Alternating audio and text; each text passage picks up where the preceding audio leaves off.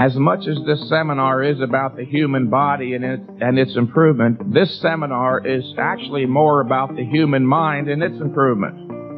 Why? Why would a seminar on bodybuilding also be about the mind? Because Même si ce séminaire parle du corps et de son développement, le véritable sujet en est plutôt le développement de l'esprit.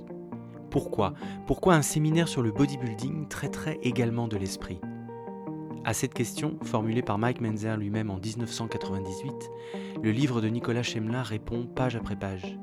Monsieur Amérique est un roman biographique publié par les éditions Séguier. Ultra documenté mais jamais documentaire, Monsieur Amérique retrace la vie du bodybuilder Mike Menzer dont les années glorieuses se situent entre 1975 et 1985. Écrit avec une grande virtuosité, Monsieur Amérique est un roman passionnant qui nous fait entrer dans l'esprit d'un bodybuilder qui était aussi écrivain et philosophe. Mike Menzer, c'était l'anti-Schwarzenegger, l'incarnation d'un bodybuilding différent, moins narcissique, plus éthique. Voici donc l'entretien enregistré avec Nicolas Chemla le 7 mars 2019. Pour commencer, j'ai envie de vous demander qu'est-ce qui vous a donné envie d'écrire un livre sur euh, Mike Menzer?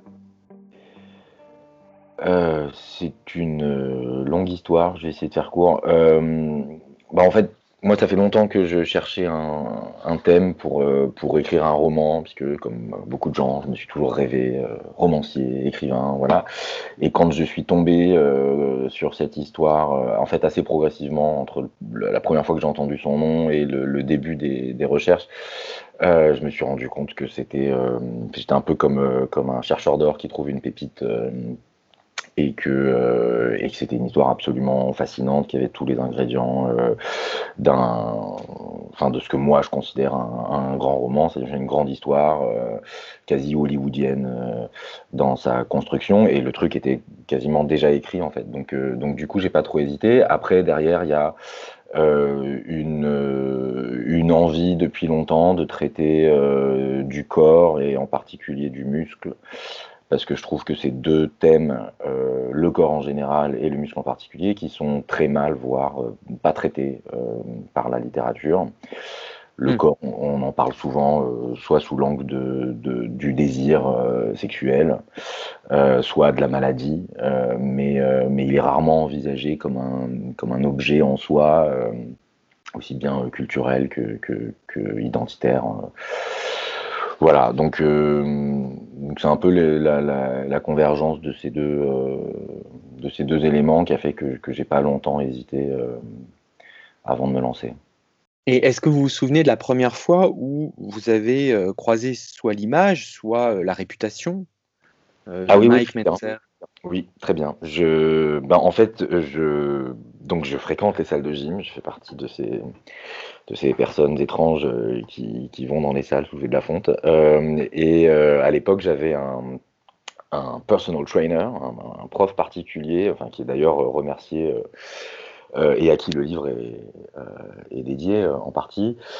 Euh, et j'avais trouvé euh, online, euh, j'avais trouvé, je me cherchais un, t-shirt ou un débardeur un peu vintage et j'avais trouvé un t-shirt avec la silhouette de Mike dessinée. et je savais pas qui c'était, son nom n'était pas indiqué et je trouvais que c'était, voilà, c'était très cette esthétique 70s, un peu Tom Selleck sous stéroïdes et tout. Je me suis dit tiens c'est top, ça, ça, ira bien dans la gym. Et je le portais. la première fois que je l'ai porté, Michel, donc qui est mon qui était mon, mon, prof, euh, m'a dit Ah, tiens, c'est Mike Menzer, tu connais, c'est marrant, ça fait longtemps que j'ai pas vu sa photo. Et, il se trouve que lui, euh, ayant pas mal fréquenté ce milieu-là au début des années 80, euh, puisqu'il était compétiteur et avait remporté certains titres, euh, il était complètement fan de, de Mike Menzer, de son physique, de ses écrits, de son approche. et du coup, c'est lui qui, le premier, m'a donné les quelques éléments biographiques déjà très intrigants de c'est un type qui était au sommet et qui a fini dans le caniveau, à dormir dans sa voiture. voilà, c'est comme ça que ça a commencé. Et en lisant votre livre, on comprend euh, combien euh, une même pratique du bodybuilding peut procéder d'un désir totalement différent. Euh, Arnold Schwarzenegger, dont vous parlez beaucoup, oui. semble utiliser le bodybuilding comme moyen de dominer, donc de réussir, Et euh, Mike Menser semble l'utiliser comme moyen de se dominer, comme une méthode d'accomplissement et de dépassement euh, strictement personnel. Quelle était la philosophie de Mike Menser? Ouais, je dirais que c'est plus se, dépasser que se dominer, euh, ou s'accomplir plus que se dominer.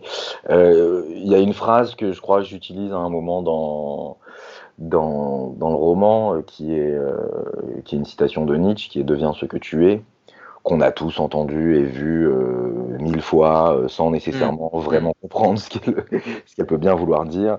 Euh, et je crois que le bodybuilding, enfin en tout cas de la manière dont Mike l'aborde, c'est vraiment ça. C'est l'idée de de, s'accomplir pleinement dans, un, dans, dans, une recherche de jusqu'où on peut être ce qu'on est ou jusqu'où on peut devenir ce qu'on est potentiellement.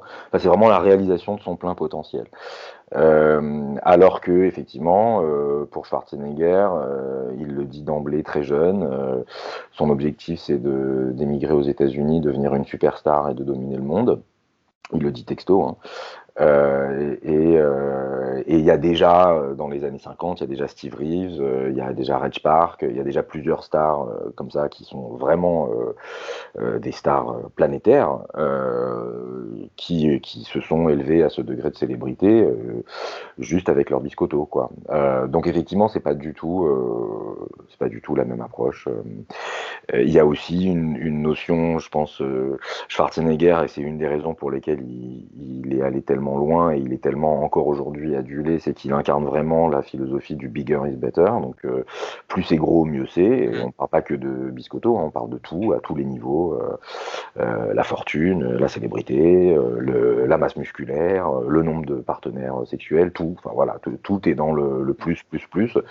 Menzer, lui, au contraire, est dans la recherche d'un d'une euh, comment dire d'une harmonie, euh, d'une euh, d'une perfection des formes et des proportions en fait qu'on retrouve déjà chez Leonardo chez Léonard de Vinci quoi qui avait cette obsession notamment avec l'homme de Vétruve que que mm.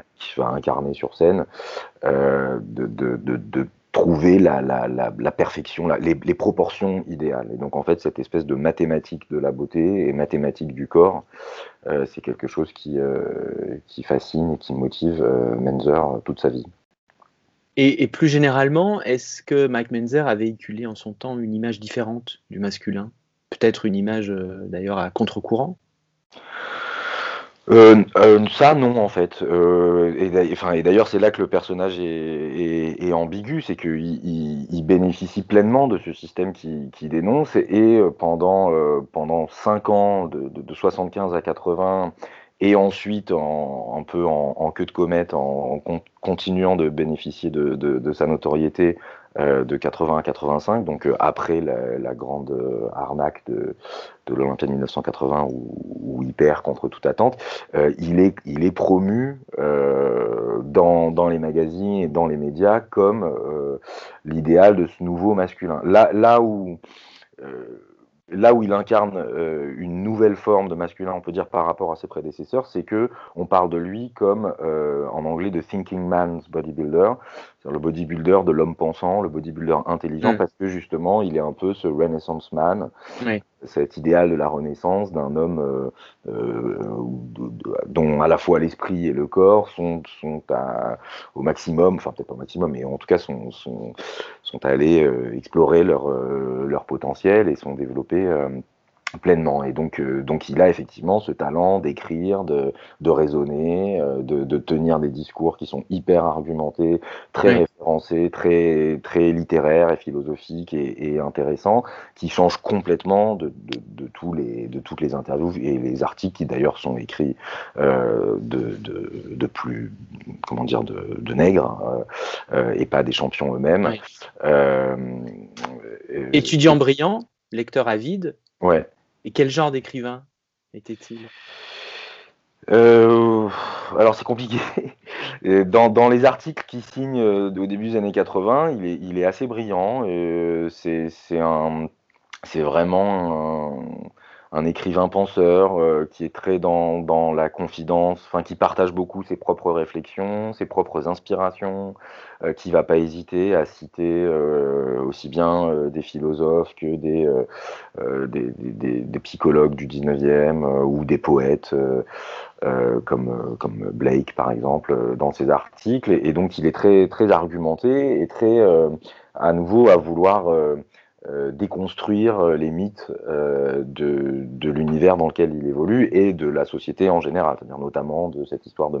Il a un article que je cite dans, le, roman qui s'appelle Males, Muscles and Masculinity, donc les hommes, le muscle et, le masculin, qui est vraiment une, espèce de, bombe au, cœur de, cette construction du masculin euh, genré euh, traditionnel. Après, plus tard dans sa vie, quand il sort ses bouquins, euh, à partir du milieu des années 90, il garde ça, mais il est déjà un peu, il est déjà un peu affaibli, on va dire, par la consommation de drogue et notamment d'amphétamines. Et du coup, c'est des livres assez intrigants.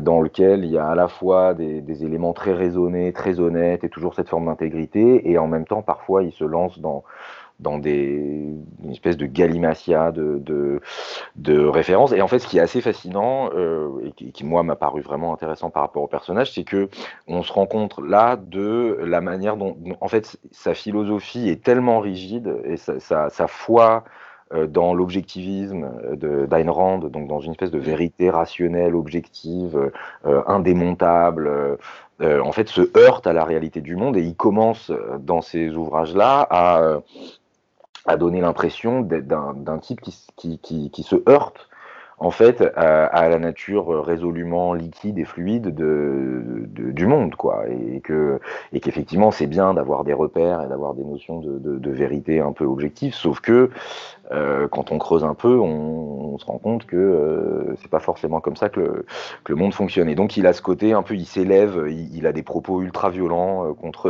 contre Foucault ou euh, euh, en disant mais ces types-là ont renoncé à toute rationalité n'essayez même pas de les lire, c'est une perte de temps.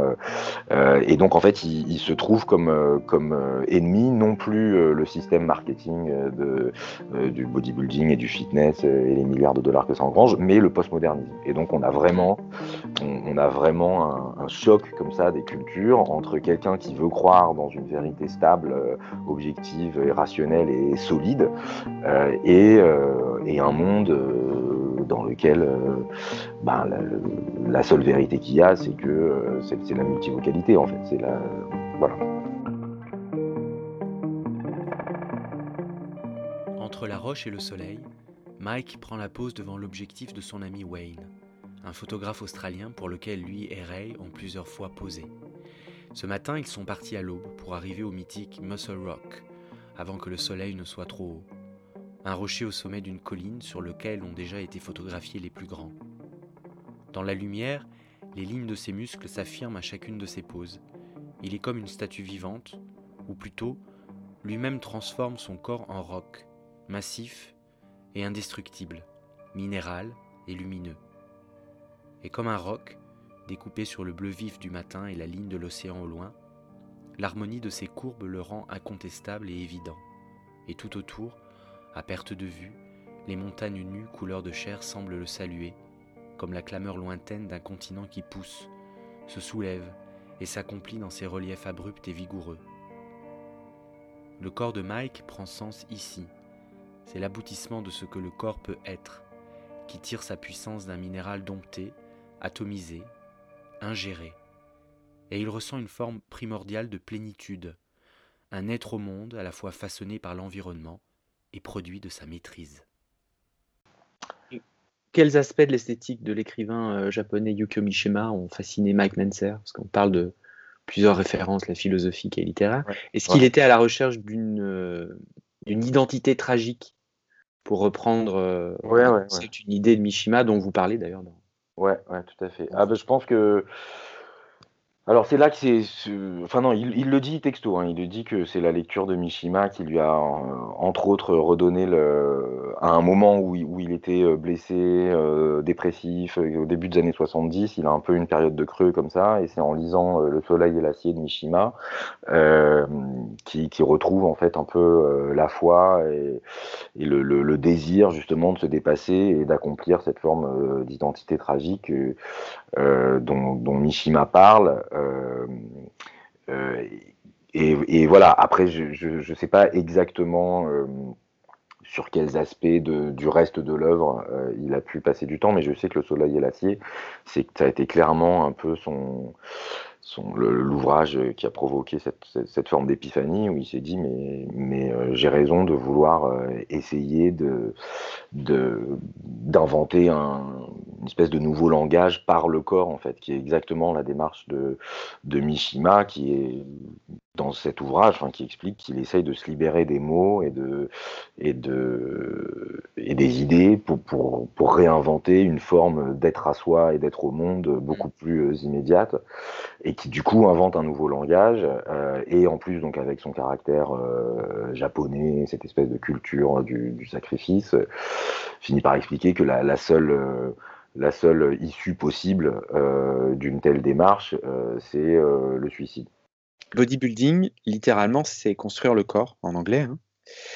Est-ce que le culturisme est un sport, une pratique, une modification corporelle? Euh, bonne question. Euh, en effet, c'est une discipline assez euh, étrange et, fascinante puisque d'un côté, on peut considérer que c'est un sport puisque c'est une activité physique, musculaire, souvent orientée autour de la force et, et du mouvement, mais en même temps, c'est un un spectacle. C'est la performance est assez difficile euh, à mesurer. Euh.